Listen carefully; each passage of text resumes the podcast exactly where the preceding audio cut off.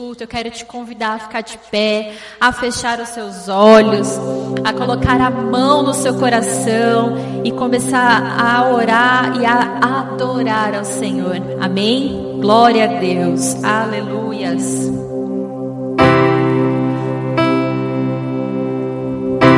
No início eras a palavra.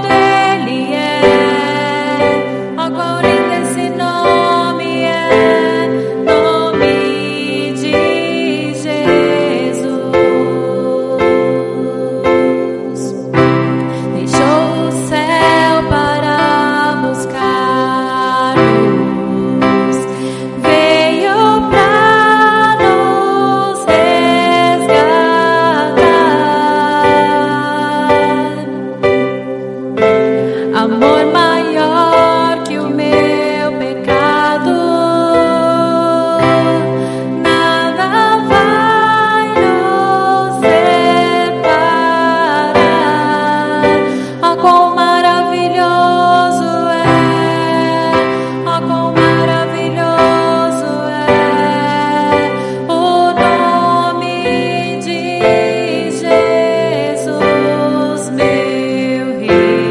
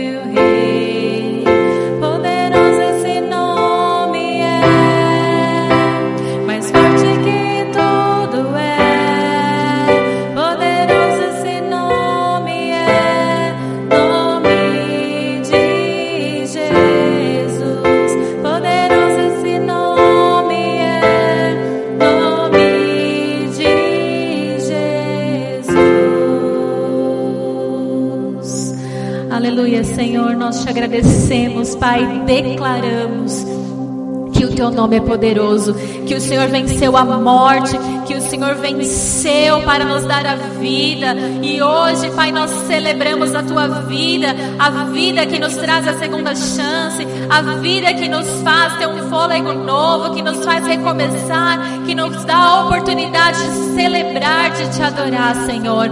Poderoso é o Senhor, poderoso é o seu nome, o Senhor é invencível e não há nada neste mundo que possa comparar ao Senhor. Nós rendemos graças, nós te adoramos, Senhor, nessa tarde. Nós declaramos que o Senhor é Rei soberano sobre as nossas vidas e nós te celebramos em nome de Jesus. Amém. Aleluias. Glória a Deus. Se você pode, aplaude ao Senhor na sua casa, declarando palavras de vida, declarando que Ele é o nosso Rei. Aleluias. Glória a Deus. Eu que gostaria agora de compartilhar com vocês é, uma palavra que está em 1 Reis 17, 8.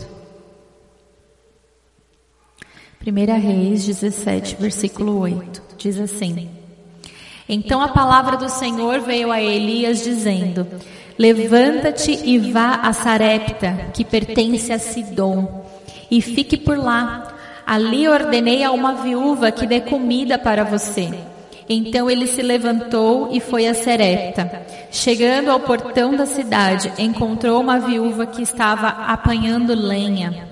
Ele a chamou e lhe disse: Por favor, traga-me um pouco de água numa vasilha para que eu possa beber.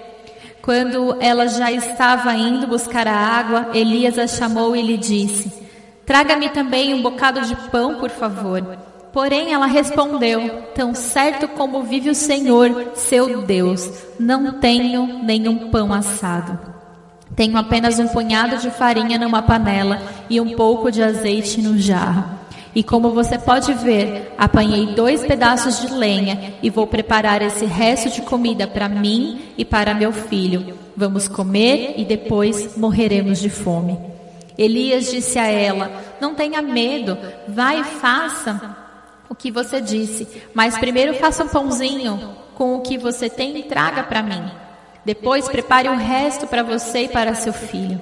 Porque assim diz o Senhor, Deus de Israel: a farinha da panela não acabará e o azeite do jarro não faltará, até o dia que o Senhor fizer chover sobre a terra. A viúva foi e fez segundo a palavra de Elias. Assim comeram ele, ela e a sua casa durante muitos dias. A farinha da panela não acabou, o azeite do jarro não faltou, segundo a palavra do Senhor, anunciando por meio de Elias.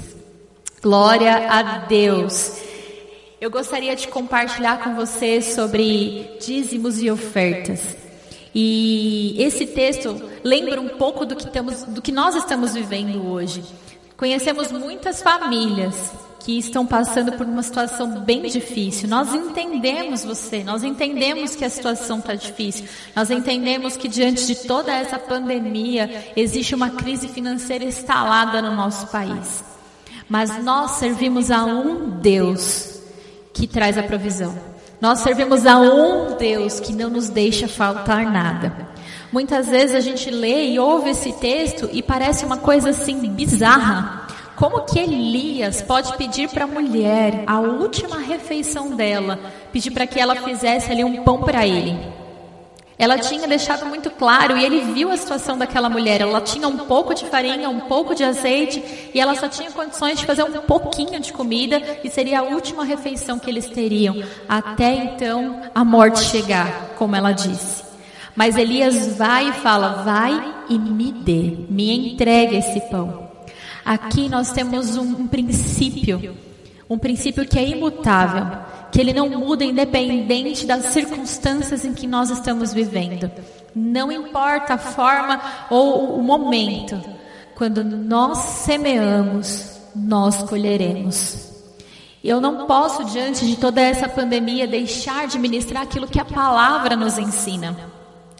Para nós sermos abençoados, nós temos que semear. Para nós mantemos a provisão divina, nós temos que ser fiel naquilo que o Senhor nos ordenou em dizimar e ofertar. Primeiro ela ofertou o único o único alimento que ela tinha, mas o Senhor proveu quando ela agiu ali em fé, obedecendo a palavra ali do profeta, a ordenança que Deus tinha dado a ela. Deus foi fiel e não faltou o pão, não faltou o azeite. Eles se alimentaram ali por muitos e muitos dias, porque o nosso Deus é um Deus de milagres. O nosso Deus é um Deus que traz a provisão. O nosso Deus é aquele que faz do impossível o possível. E nós não vamos agir na razão, nós vamos agir na fé.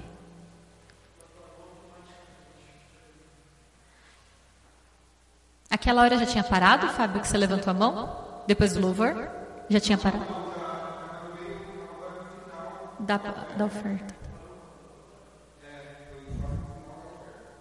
Foi agora que ele levantou a mão.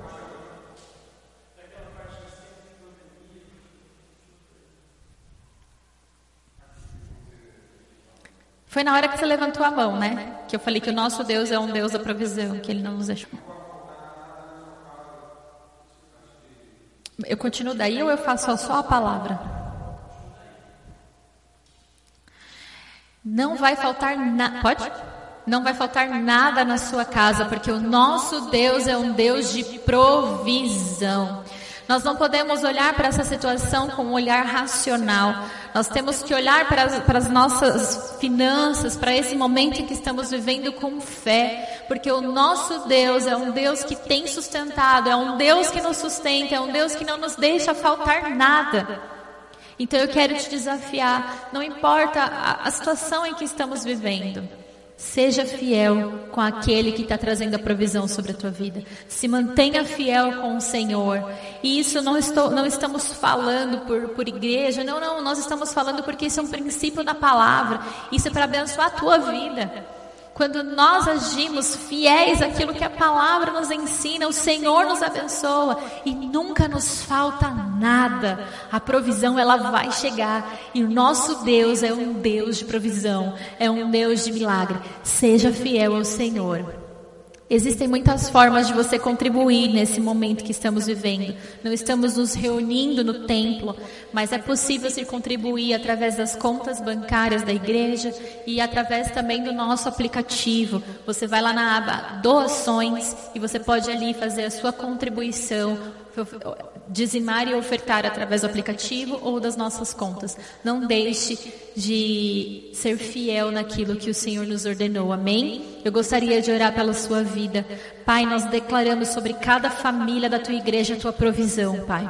Nós declaramos sobre a fidelidade do teu povo aquilo que a tua palavra nos diz e nos garante, que as janelas do céu serão abertas e as tuas bênçãos serão derramadas, a tua provisão virá sobre nós. Eu declaro a provisão sobre o teu povo. Eu declaro, Senhor, que o teu povo estará guardado, Senhor, blindado e será totalmente suprido pelo Senhor, no nome santo de Jesus. Amém. Glória a Deus. Esse momento online tem sido um momento muito, muito bom, apesar de toda circunstância. Nós temos vivido assim um tempo de muito mais aproximação, porque a internet nos, nos facilita isso. Então, através da, dos cultos online, nós alcançamos pessoas que a gente nem imaginava que poderia alcançar.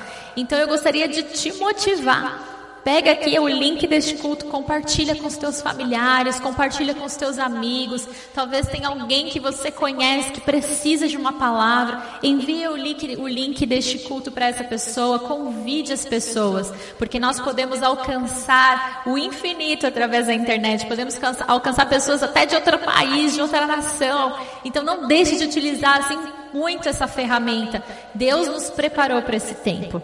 Deus nos preparou para o tempo em que estamos vivendo. Deus nos preparou porque temos a tecnologia, porque sabemos e entendemos que nós somos a igreja, nós somos a igreja, não é a, as paredes, mas nós somos a igreja.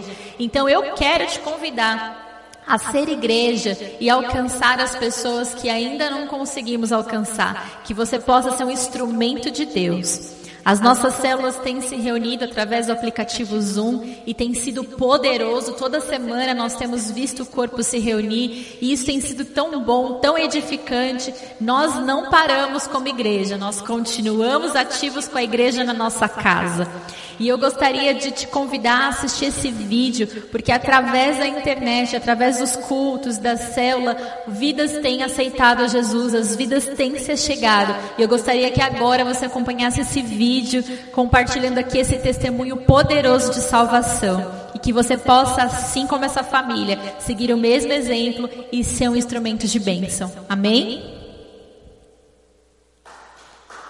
Sangue de Jesus, eu não sei o que foi essa palavra de oferta, não sei se depois você corta lá.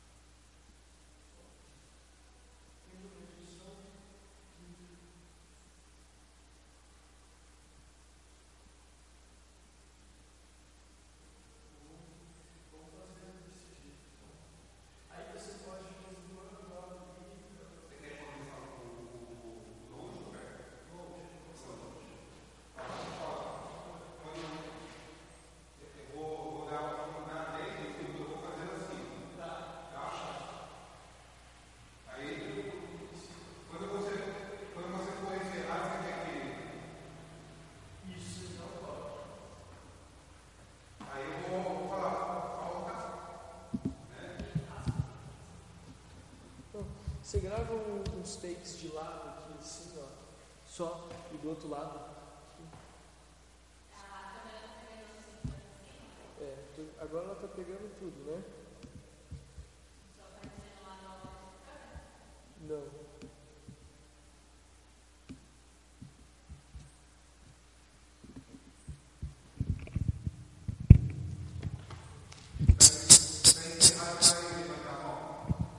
Quando estiver encerrando, eu vou fazer o apelo, né? Eu vou falar agora.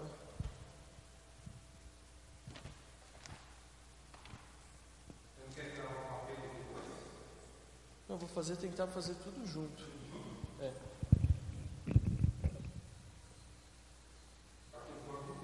Tá. Que bom que você está conosco no nosso culto online. Nós temos a convicção, como Igreja Metodista Renovada na Serra da Cantareira, que essas transmissões ao vivo, esses cultos online, têm aumentado a sua fé, têm gerado esperança no seu coração. E, essa é o, e esse é o objetivo da igreja. Esse é o papel da igreja: levar esperança onde há medo, levar alegria onde a tristeza está tentando dominar. Então, que mais uma vez, depois desse tempo de louvor maravilhoso, que você possa sentir na igreja. Você pode perceber que hoje é a primeira vez, mesmo nessa quarentena, que não faltou ninguém no culto. Eu estou vendo toda a nossa igreja aqui participando, toda a nossa igreja animada. Olha o sorrisão do Edson de estar aqui na igreja. Que Deus te abençoe. Eli, Luzimar, olha lá o Fábio, a Fernanda, o Mário, a Renata, os teens. Dá um oi aí, teens. Que alegria saber que a nossa igreja está reunida, que a nossa igreja não para. Diga aí na sua casa: Eu sou a igreja. Querido, nós estamos num dia muito especial. E você que está nos assistindo online, nós estamos diretamente aqui da nossa Igreja Metodista Renovada na Serra da Cantareira, porque existe no nosso coração, como pastores, meu, da Adriana, de que você comece a sonhar com a volta da igreja reunida no nosso templo, no nosso prédio, que você já comece a sonhar com a serra, você subindo a serra entre essas árvores maravilhosas e que nós possamos em breve estar aqui nos abraçando. Aguarde, porque é o primeiro culto da volta nós teremos uma grande, grande festa de celebração ao Senhor e você vai fazer parte dessa história. Hoje em especial, nós estamos celebrando o domingo de Páscoa o nosso Jesus ressuscitou. Você pode escrever aqui né, no, no chat desse vídeo, dessa transmissão online: Jesus ressuscitou. O nosso Salvador está vivo, graças a Deus. E eu quero ministrar com você hoje, nesse domingo de Páscoa, uma mensagem muito especial chamada Jesus é poderoso. Esse é o tema dessa mensagem nesse domingo de Páscoa. Mas antes de pregar a palavra de Deus aqui nesse altar, que eu amo tanto, eu estava com tanta saudade, ai meu Deus do céu, que saudade que eu estava. Eu quero só pedir para você que está nos assistindo, que na descrição desse vídeo você possa preencher um formulário. Tem um link na descrição desse vídeo e você vai preencher esse formulário. Se é a primeira vez que você está assistindo esse culto conosco, você vai preencher o formulário minha primeira vez. E nós vamos aqui é, poder conhecer você melhor, poder pegar os seus dados e entrar em contato com você. Amém? Então vamos pregar a palavra do Senhor. Eu tenho convicção de que o Espírito Santo de Deus vai fazer grandes, grandes coisas nessa tarde em nome de Jesus. Como nós estamos no domingo de Páscoa, eu quero que você saiba que nós estamos celebrando a ressurreição de Jesus. Jesus Cristo se entregou por nós, mas ele ressuscitou. Ele está vivo. Jesus Cristo venceu a morte. Nada melhor para um pregador, gente. Você não sabe como isso me alegra, de como pastor, como pregador do Evangelho, poder pregar a respeito de um Deus que está vivo, eu não estou falando de uma história que passou e teve o seu fim, mas como pastor, nesse domingo de Páscoa, eu estou pregando a respeito de um Deus que pagou um preço na cruz do Calvário, morreu no meu e no seu lugar, mas ele está vivo. Deus o ressuscitou no terceiro dia. Nós estamos falando de um Jesus que continua a escrever a história. É sobre isso que fala o domingo de Páscoa, sobre um Jesus que se entregou na cruz do Calvário por mim e por você, mas que no terceiro dia Deus Pai o ressuscitou dos mortos e a história da igreja continua a ser escrita. Ela não ficou paralisada, ela não ficou para trás e é por isso que hoje eu quero pregar para você uma mensagem chamada Jesus é poderoso. Querido, em meio ao caos que estamos vivendo, a notícia que nos traz esperança, ela já nos foi dada. Sabe o que me preocupa, e eu quero falar com você sobre isso nessa introdução da mensagem?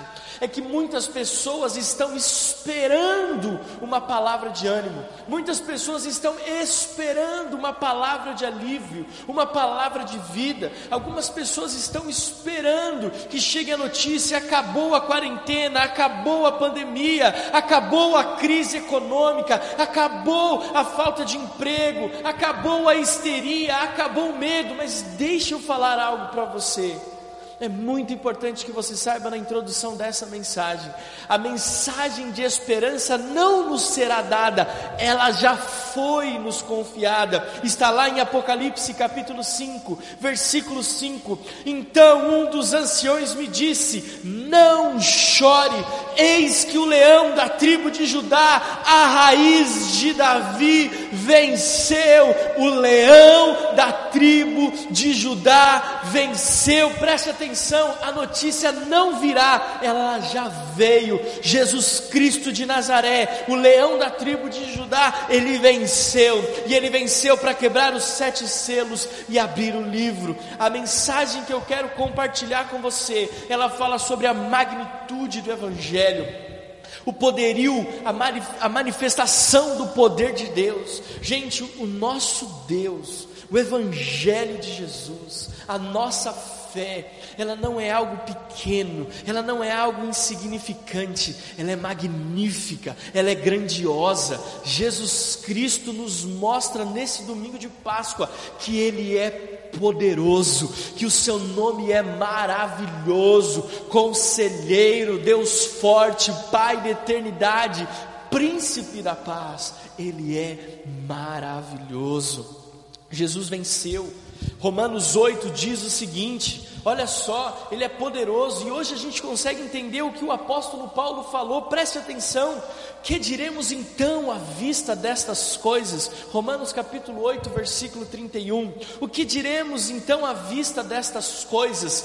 Diga comigo na sua casa: se Deus é por nós, quem será contra nós. Aquele que não poupou o seu próprio filho, mas por todos nós o entregou, será que não nos dará graciosamente com ele todas as coisas?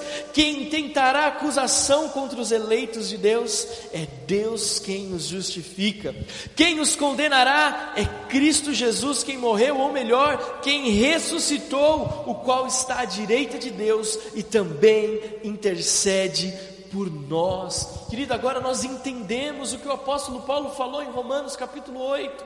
Ele está dizendo o seguinte: o nosso Deus não irá se manifestar, ele já se manifestou. O poder dele está sobre nós, o poder dele está sobre a igreja. E nós temos a facilidade de acessar a esse Deus.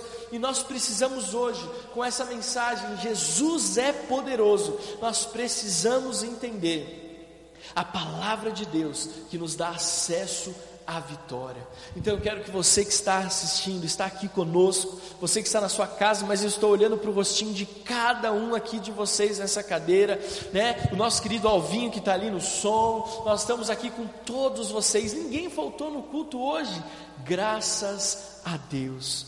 Então, que você saiba que a mensagem, nessa introdução é isso que eu quero que você saiba. A mensagem do Evangelho, ela é poderosa. Ela não vai chegar, ela já chegou, ela já está aqui. E eu quero que você entenda: Jesus é poderoso. A nossa mensagem nesse domingo de Páscoa vai evidenciar isso. Servir a Jesus é ter a convicção que Deus é capaz de destruir todas as obras das trevas. Servir a Jesus é ter a convicção de que Deus é capaz de destruir todas as obras das trevas. Nenhuma notícia ruim a respeito do Covid-19 será maior do que a mensagem do Evangelho de Jesus Cristo. Guarde isso que eu estou falando com você. Nenhuma mensagem nenhuma notícia ruim a respeito dessa epidemia será maior do que as boas novas do Evangelho de Jesus Cristo. Não será maior. Está escutando isso? Sandra, está ouvindo o que eu estou falando? Nenhuma notícia ruim, nenhuma notícia ruim será maior do que as boas novas do Evangelho. Entendeu, Dri? Vera, nós estamos aqui. Eu estou olhando para o rostinho de cada um de vocês, como é bom. Eu não vejo a hora de você estar aqui junto conosco. O cristão não pode ter medo do tempo de crise. O cristão, no tempo de crise, não pode desconfiar.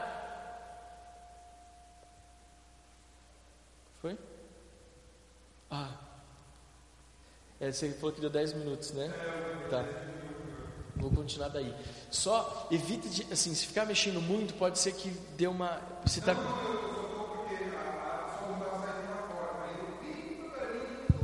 Tá. Tá bom. Se você quiser abrir um pouco mais, pode abrir. Tá. Beleza, vamos lá. O cristão, no tempo de crise, ele não pode desconfiar que Jesus é poderoso. Eu estou me preocupando e eu vou abrir o meu coração aqui com você que está assistindo essa transmissão.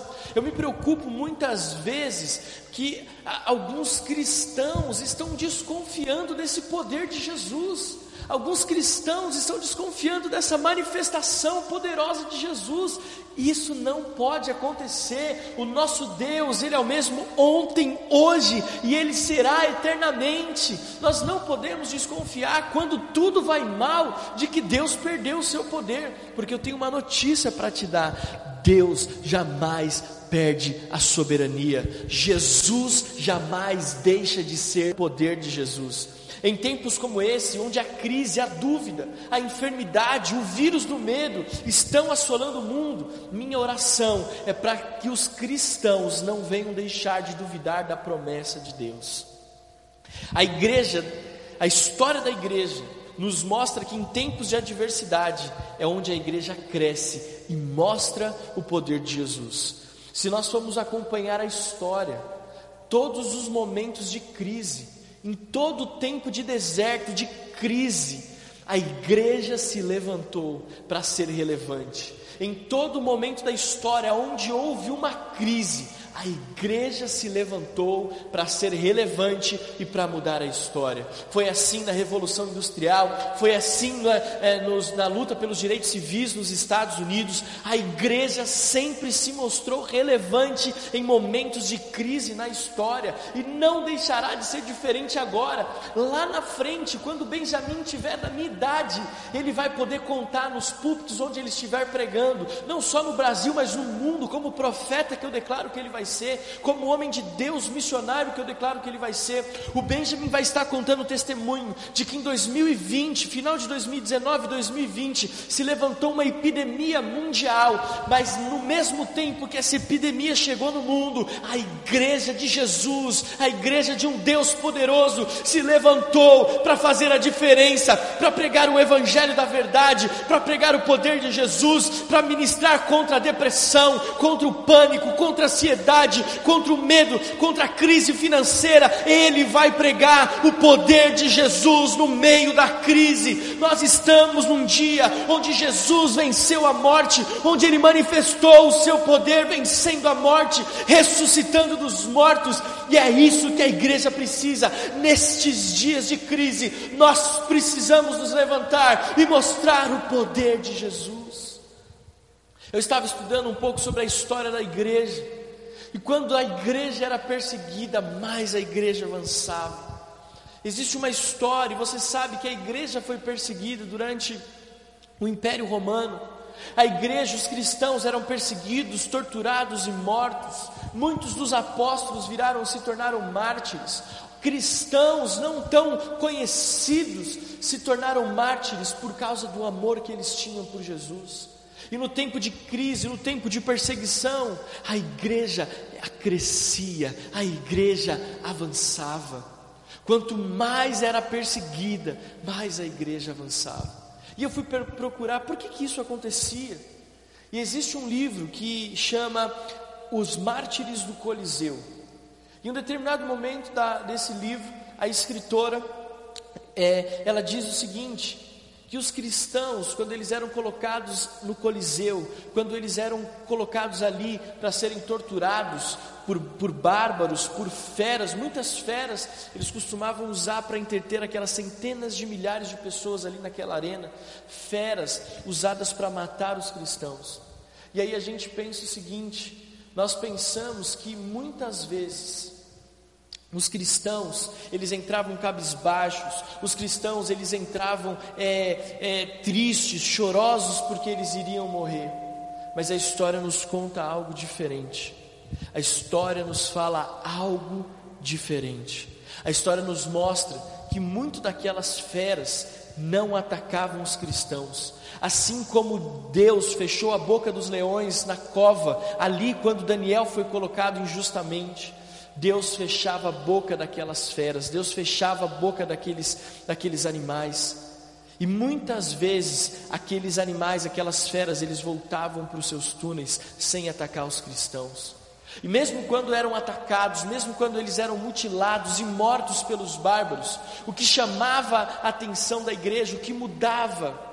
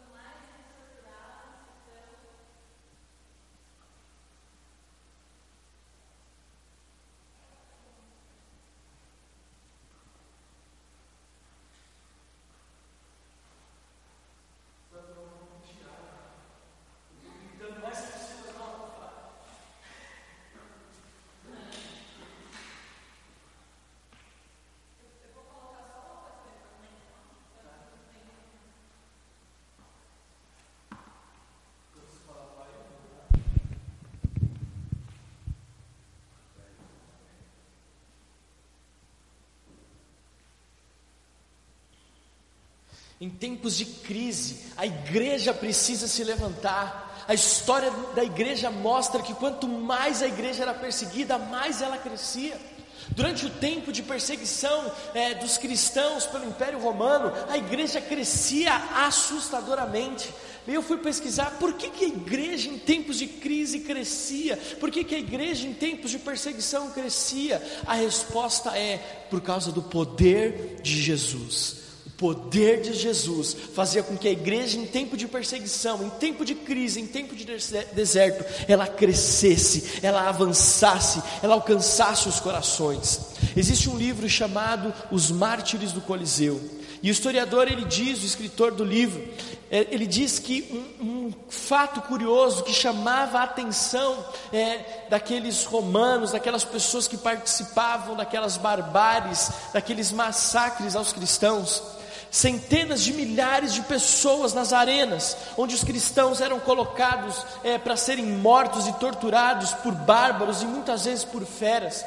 A história diz, e pouco se divulga a respeito disso, mas a história diz que muitas daquelas feras, mesmo ali sendo incitadas, irritadas, maltratadas, para ficarem ainda mais raivosas e nervosas, elas não, por muitas vezes, por muitas vezes, elas não atacavam aqueles cristãos. Deus fazia o mesmo que fez com os leões na cova, ali quando Daniel foi colocado injustamente. Deus fechava a boca daquelas feras e muitas voltavam para os túneis, e os cristãos não, não eram trucidados, devorados.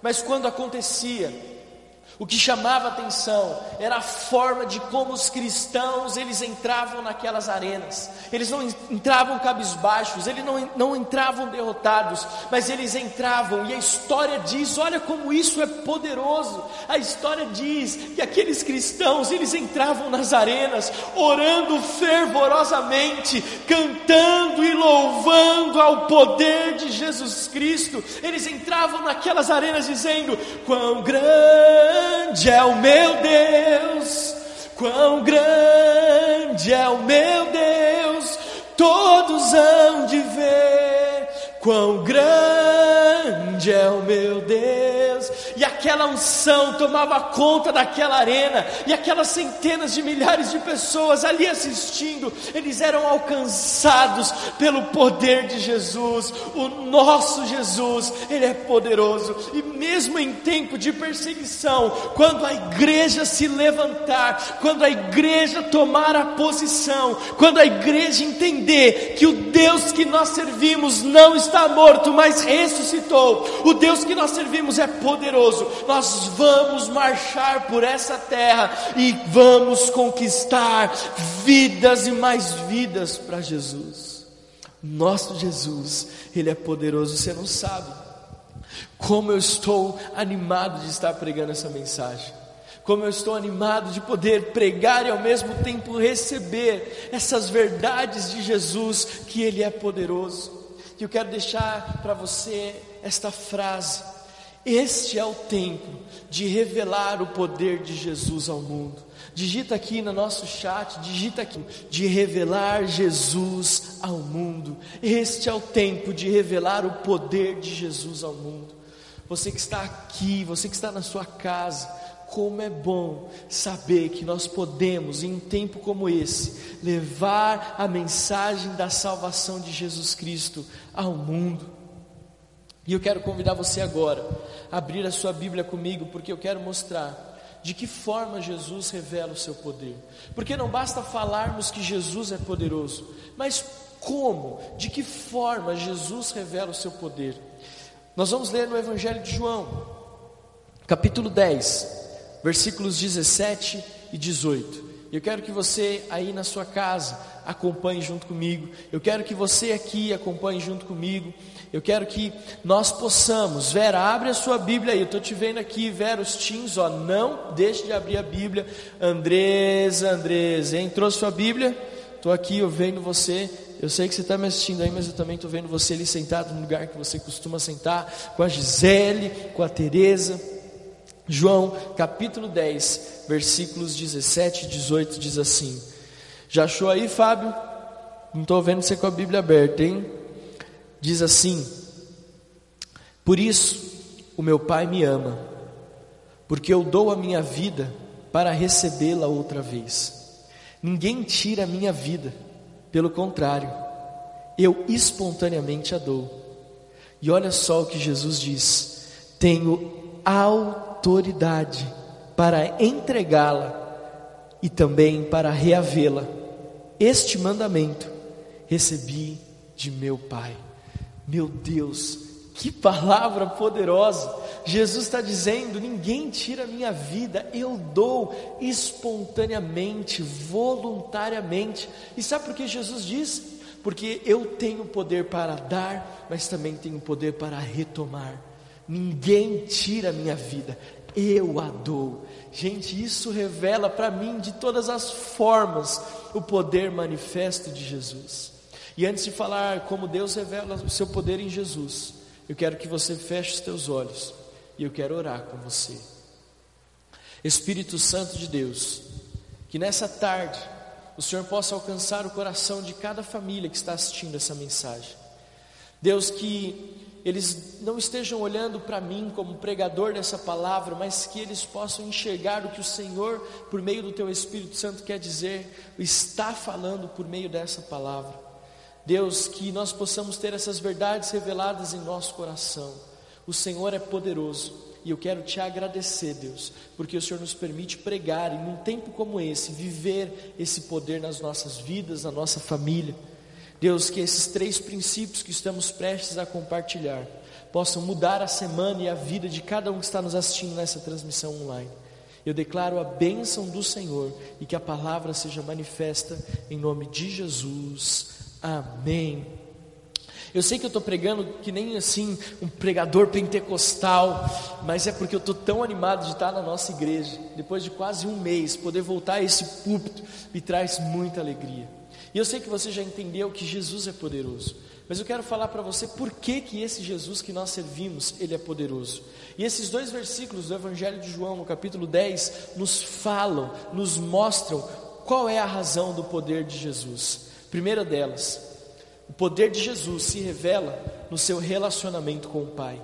Ele diz assim: Por isso o Pai me ama, porque eu dou a minha vida para recebê-la outra vez. Nada gera mais segurança do que ter o Pai por perto. Nada gera mais segurança do que ter um relacionamento saudável com o nosso Pai. Algum tempo atrás, mais especificamente no Dia dos Pais de 2019, eu tive o privilégio de ministrar aqui nesse púlpito uma mensagem chamada Hombridade.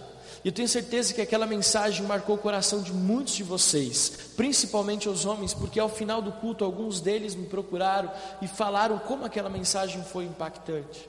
Mas naquela mensagem eu trouxe um alerta. Alguns pesquisadores estavam, é, alguns psicólogos estavam pesquisando a respeito do impacto de uma, de, da presença de um pai na criação de um filho. E a nossa gratidão a Deus por todas as mães que têm assumido o papel de é, arrimo da casa, de sustentadoras da casa. Nossa gratidão a você, mulher. Mas esses psicólogos chegaram à conclusão de que a falta de um pai, a falta da figura paterna na criação de um filho, ela gera muitos traumas. Crianças que estão em um lar onde o pai não foi presente ou por alguma razão houve uma ruptura de relacionamento, essas crianças elas tendem a crescer com dificuldades de relacionamento. Elas crescem mais inseguras, elas crescem sem perspectiva de futuro, elas não conseguem é, ter a facilidade de cognitiva que aquelas crianças que cresceram com o pai presente têm. E eu não estou falando que se você não tem o seu pai presente ou nunca teve um relacionamento com seu pai, a sua vida vai ser um fracasso. Porque Jesus é poderoso para mudar essa história. Inclusive, Ele é poderoso para assumir a paternidade na sua vida. Agora, os pesquisadores chegaram à conclusão de que as crianças que elas crescem com o pai, elas têm a capacidade de solucionar problemas muito mais fácil. Elas têm uma questão de sonhos, de perspectiva de futuro muito maior. Crianças que cresceram com seus pais, elas têm uma segurança emocional muito maior do que aquelas que os pais não foram presentes. O que nos revela o poder de Jesus é a proximidade que ele tinha com o pai. O que nos faz e que nos mostra o poder de Jesus não é pelas curas e milagres que ele fazia somente, mas começa no relacionamento íntimo e profundo que ele tinha com Deus. Nada melhor do que ter um relacionamento com o nosso Pai. O poder de Jesus se manifesta em primeiro lugar na profundidade do seu relacionamento com Deus. E isso também é transferido para a nossa vida, para a minha vida, para a sua vida que está nos assistindo. Quanto mais próximos de Deus, mais nós vamos ver o poder de Jesus se revelando na nossa vida. Quanto mais nós nos aproximamos de Deus, mais nós vamos ver esse poder de Jesus sendo manifesto nesse tempo. Por isso eu quero convidar você, assim como Jesus tinha uma intimidade profunda com o Pai, e por isso o poder de Deus era manifesto por meio de Jesus, que nesse tempo eu e você, como igreja de Jesus, possamos nos aproximar mais desse Deus Querido, que caia por terra hoje, nesse domingo de Páscoa, todo espírito de orfandade espiritual, todo espírito de orfandade, saiba que você tem um pai, um pai que está desejoso de se relacionar com você, e quanto mais você se relacionar com esse pai, maior vai ser a manifestação do poder de Jesus, do poder de Deus e do Espírito Santo na sua vida. E eu quero dizer para você, esse é um tempo, querido onde Deus está restaurando o relacionamento da igreja, da noiva com o noivo. Em um tempo como esse, nós temos mais tempo para orar, nós temos mais tempo para ler a Bíblia, nós temos mais tempo para jejuar. E aqui eu quero liberar uma palavra profética a você que está me assistindo. Eu vejo aqui o rostinho de cada um de vocês no culto. Eu vejo aqui cada um de vocês é a foto de vocês. E eu sei que você aí na sua casa, mesmo, você que está aqui pela foto, mas você que está aí na sua casa com a sua família, deixa eu liberar uma palavra profética sobre a sua vida. Com 10?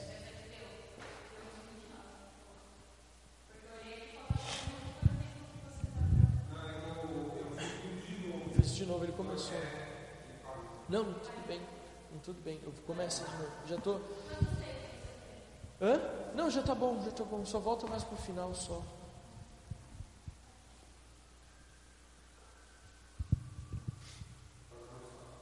Tá.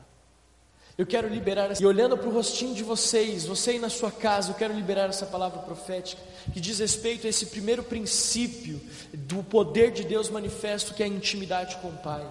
A intimidade, ela se, ela se é, manifesta na proximidade. E a palavra profética que eu tenho para você, a palavra profética que eu tenho para você é a seguinte: o que nós estamos vivendo não é apenas uma crise humanitária, o que estamos vivendo não é apenas uma crise na saúde, não é apenas uma crise financeira no Brasil e no mundo. O que nós estamos enfrentando é uma guerra espiritual, e guerra espiritual se vence com armas espirituais, e as armas espirituais para vencermos essa guerra é a mesma arma que nos aproxima e que gera intimidade com o Pai, que é a adoração, é a oração e o clamor, é o jejum, é a leitura da palavra palavra, as mesmas armas espirituais, olha só como isso é profético, as mesmas armas espirituais que nós usamos nessa guerra espiritual, é a arma espiritual que nós usamos para nos aproximar de Deus, e quanto mais próximo de Deus, maior é o poder de Jesus manifesto na nossa vida. O segundo princípio que eu quero falar com você o segundo ponto, como Deus manifesta o seu poder. A segunda forma de como Jesus revela o seu poder é porque ele tem controle. Jesus, ele tem controle sobre a morte e a vida. Olha só o que ele diz: Ninguém tira a minha vida, pelo contrário, espontaneamente a dou eu espontaneamente a dou. Olha só o que ele diz: eu tenho autoridade para entregá-la e também para reavê-la. Jesus diz: ninguém tira a minha vida eu entrego porque eu tenho poder para tomá-la de volta. O meu Pai tem poder para tomá-la de volta. Querido, o poder de Jesus se manifesta nesse domingo de Páscoa, porque Jesus não simplesmente morreu na cruz, não simplesmente se entregou, mas esse poder se revela porque ele tinha autoridade para reaver a sua vida, ele tinha autoridade para voltar a viver, e isso mostra nesse domingo de Páscoa quão poderoso é o nosso Deus, quão poderoso é o nosso Jesus. E preste atenção, Jesus tinha controle, isso mostrava o seu poder. O poder de Jesus se manifesta no controle que ele tinha sobre a morte, sobre a vida, sobre todas as coisas. E por que é importante falar sobre controle? Porque nós estamos num tempo onde tudo está descontrolado. A economia está descontrolada. A vida emocional das pessoas está descontrolada. A vida é, familiar está entrando em colapso. A questão dos gastos financeiros estão descontrolados. Nós estamos entrando em um tempo onde tudo está fora de controle, onde tudo parece estar descontrolado. As pessoas estão mergulhando cada vez mais diante de vícios. Existe algo que está acontecendo as pessoas estão descontroladas na sua imoralidade. Eu tive acesso a algumas informações e algum, a semana passada os sites pornográficos tinham mil adesões diárias nos seus, é, nas pessoas que pagavam para ter acesso ao seu conteúdo.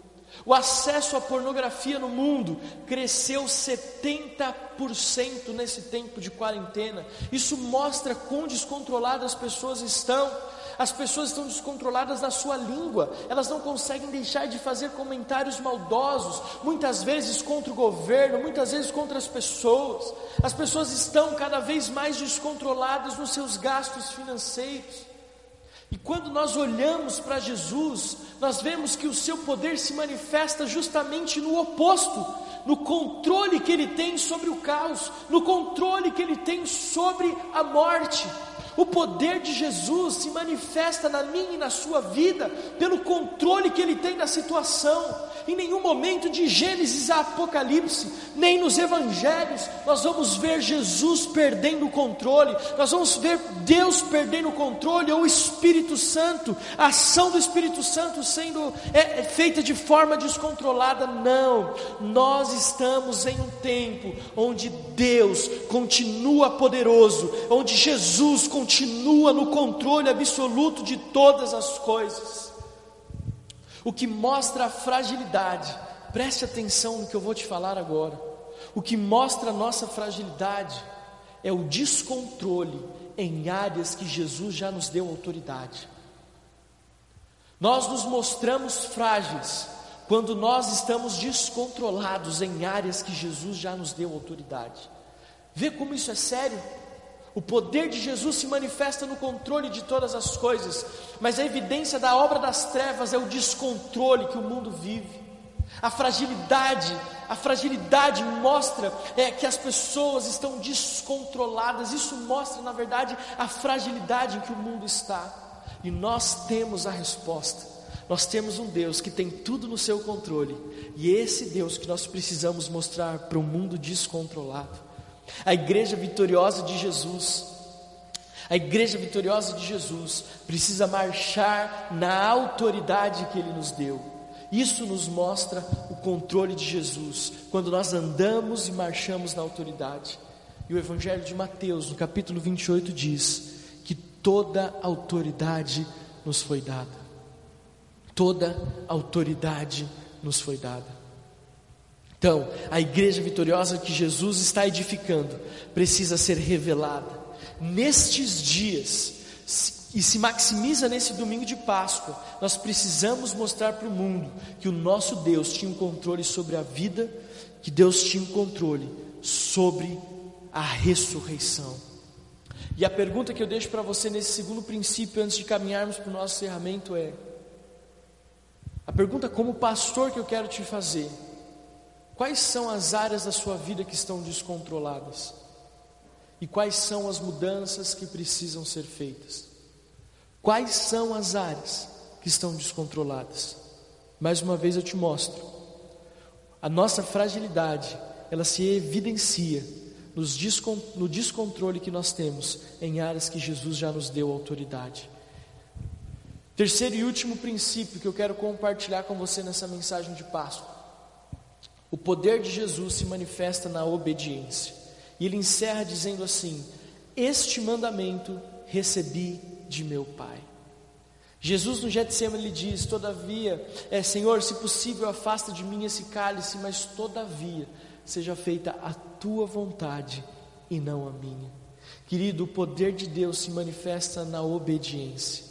Olha só o que Jesus declarou no Evangelho de João, capítulo 4, versículo 34. Jesus lhes declarou: A minha comida consiste em fazer a vontade daquele que me enviou e realizar a sua obra. Jesus está dizendo: o que me alimenta, o que me alimenta, o que me sustenta. E alimento, querido, é o que nos dá força, o alimento é o que nos dá poder. E Jesus diz: o que me alimenta, o que me traz força, é fazer a vontade daquele que me enviou, é fazer a vontade de meu Pai. Nós precisamos entender que o terceiro princípio, o terceiro fator que manifesta e que revela o poder de Jesus é que ele era obediente à vontade do Pai. Enquanto uns dizem que ser livre, fazer o que quer é sinal é de poder, eu digo para você, sinal de poder é obediência. Obediência é sinônimo de poder. Obediência é sinal de revelação do alto. Por isso que a Bíblia diz: é melhor obedecer do que sacrificar, porque a obediência, ela manifesta o poder de Deus por meio de Jesus quando Jesus institui os mandamentos, por exemplo, ele não faz isso para subjugar o povo. Jesus ele estipula os mandamentos para proteger o povo. Quando nós somos obedientes à direção de Deus, nós somos guardados e protegidos. E quando nós somos guardados e protegidos, preste atenção, nós marchamos debaixo de uma liderança. E quando marchamos debaixo de uma liderança, quando nós nos submetemos a uma liderança, nós recebemos o poder que está nela. Quando nós obedecemos a a vontade de Deus por meio de Jesus, nos é confiada o poder, nos é confiada a autoridade nos é confiado o poder. E quando nós marchamos em obediência, nós também marchamos em liberdade, porque diferente do que o mundo diz, o poder não está em você fazer o que você quer, o poder está em você obedecer aquilo que Deus tem para a sua vida. O poder está não em fazer o que eu desejo, o que minha carne manda, mas o poder está revelado quando eu faço aquilo que o meu Pai quer que eu faça. Querido, nós temos uma escola de líderes. Nessa escola nós temos uma matéria chamada Vida Transformada. E nessa matéria nós falamos sobre conquista de três terras essenciais: a terra da mente, a terra da vontade e a terra das emoções. Quando nós conquistamos essa terra, nós estamos dizendo: Pai, a partir de agora, a minha vida e tudo que eu sou, eu confio nas tuas mãos. E o que me alegra não é fazer mais o que eu quero, o que me alegra é ter prazer em fazer aquilo que o Senhor espera que eu faça.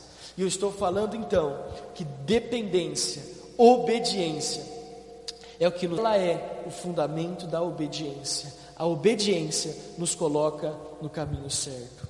E eu quero encerrar essa mensagem dizendo para você o seguinte: o mundo que nós estamos hoje, e esse domingo de Páscoa, mais do que nunca, serve para evidenciar o que eu quero falar com você, no contexto, no cenário que nós estamos vivendo. O mundo está lá fora, é comparado a um barco que está no mar revolto. O mundo lá fora é comparado a um barco que está em meio à tempestade em mar aberto. As ondas altas, o vento que sopra. E naquela imensidão, aquele mar, barco mostra a sua fragilidade em relação ao poder do mar, das ondas e do vento. É assim que o mundo lá fora está frágil em meio a uma tempestade. Só que eu tenho uma palavra profética para liberar sobre a sua vida. Nós somos o farol que traz o direcionamento a esse barco. Nós somos o farol que traz o direcionamento a esse barco. Eu não posso encerrar essa palavra sem evidenciar a Páscoa. E eu só estou trazendo essa mensagem. Jesus é poderoso para evidenciar que o domingo de Páscoa nada mais é do que a amostra de que Deus tem toda a autoridade nos céus e na terra e debaixo dela, que Ele tem todo o poder em todos os lugares. Eu quero dizer para você que está me assistindo, na conclusão dessa mensagem, desse, desse campus online,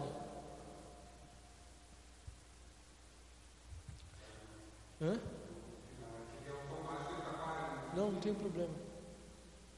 Nossa, salva muito uma água. Não, não, vamos lá para terminar que já vai dar 1h20.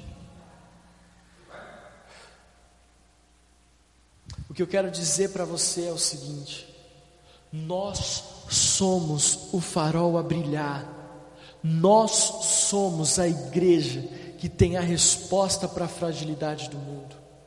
E eu estou concluindo essa mensagem de domingo de Páscoa, dizendo para você que na Páscoa é onde Deus evidencia o poder que há em Jesus.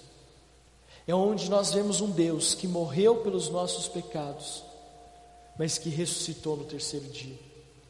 Enquanto eu preparava essa mensagem que eu estou pregando para você nesse campus online, o que me chama a atenção, e Deus, o Espírito Santo, falou algo no meu coração. Jesus morreu com as nossas dívidas mas ele ressuscitou com a nossa herança. Jesus morreu com a nossa dívida, mas ele ressuscitou com a nossa herança. Nesse domingo de Páscoa, que você saiba que Jesus está vivo e esta vitória de Jesus sobre a morte nos trouxe, essa vitória de Jesus sobre a morte nos trouxe a herança, e a herança é a eternidade no céu, a herança é a eternidade na glória. Querido, num mundo tão fragilizado pelo coronavírus, num mundo tão fragilizado pelo medo, num mundo tão fragilizado pelas incertezas, pela crise econômica, num mundo tão afetado pela guerra política, Deixa eu dizer algo para você. O poder de Jesus se revela nesses dias como um farol que traz a direção para um barco num mar revolto. O mundo é tão frágil. As pessoas acreditam que na Páscoa o que traz alegria é um coelho que bota ovos de chocolate. Nessa semana, eu e Adriana, todos os dias estamos ensinando Benjamin. E ensinamos, encerramos hoje com a ressurreição. Fizemos um quadro na nossa casa, explicando desde domingo de ramos até a ressurreição de Jesus. Para que o nosso filho saiba que, mesmo no mundo tão frágil, trazendo, tentando trazer alegria com situações tão frágeis. O poder de Jesus ainda é real. O poder de Jesus ainda se manifesta na nossa vida. E eu quero dizer que o poder de Jesus se manifesta na sua vida hoje. A fragilidade do mundo não é maior do que o poder manifesto de Deus em Jesus. E eu quero encerrar essa mensagem convidando você a ficar de pé aí na sua casa. Eu estou olhando para o rostinho de cada um de vocês e eu quero acreditar. Eu estou olhando para cada um de vocês. O rostinho lindo, maravilhoso. Vocês estão mais bonitos hoje do que estavam antes de nós encerrarmos é, a, as atividades presenciais da nossa igreja. Mas preste bastante atenção. Aí, de pé na sua casa, eu quero que você possa hoje reconhecer na sua vida o poder de Deus. Aí, de pé, eu quero que você com a sua família fechem os seus olhos e coloquem a mão no coração. Eu quero que você, junto comigo, seja você já membro da nossa igreja ou você que está assistindo a esse culto pela primeira vez e participando conosco do nosso campus online. Eu quero que você repita assim comigo nessa tarde, nesse início de noite já. Senhor, eu entrego a minha vida a Jesus.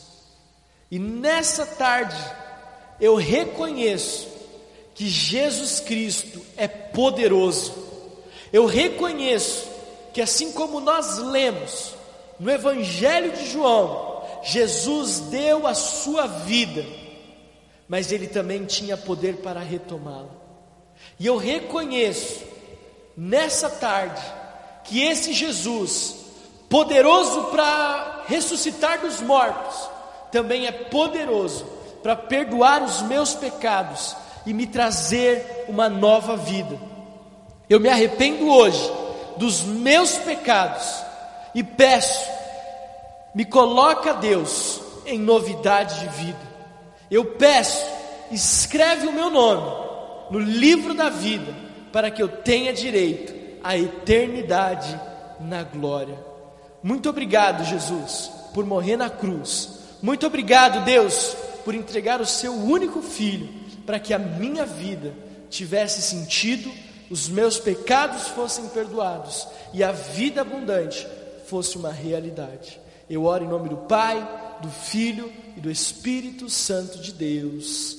Amém. Ainda com os teus olhos fechados, Deus, eu libero o poder manifesto de Jesus na vida de cada família, na vida de cada um que está me assistindo, das crianças até os mais anciãos, que eles possam receber o poder manifesto de Jesus, por meio é, da intimidade com o Pai, por meio do controle absoluto sobre a vida, sobre a morte e sobre as circunstâncias, e pelo poder revelado na obediência. Deus, que nós nesse domingo de Páscoa possamos ser o farol que direciona o mundo à luz verdadeira de Jesus. Pai amado, que nesse domingo de Páscoa, a fragilidade em relação à epidemia, em relação à crise financeira, política, Pai amado, essa fragilidade possa ser substituída pelo poder manifesto de Jesus. Nós encerramos esse culto essa transmissão online, abençoando cada família que está conosco,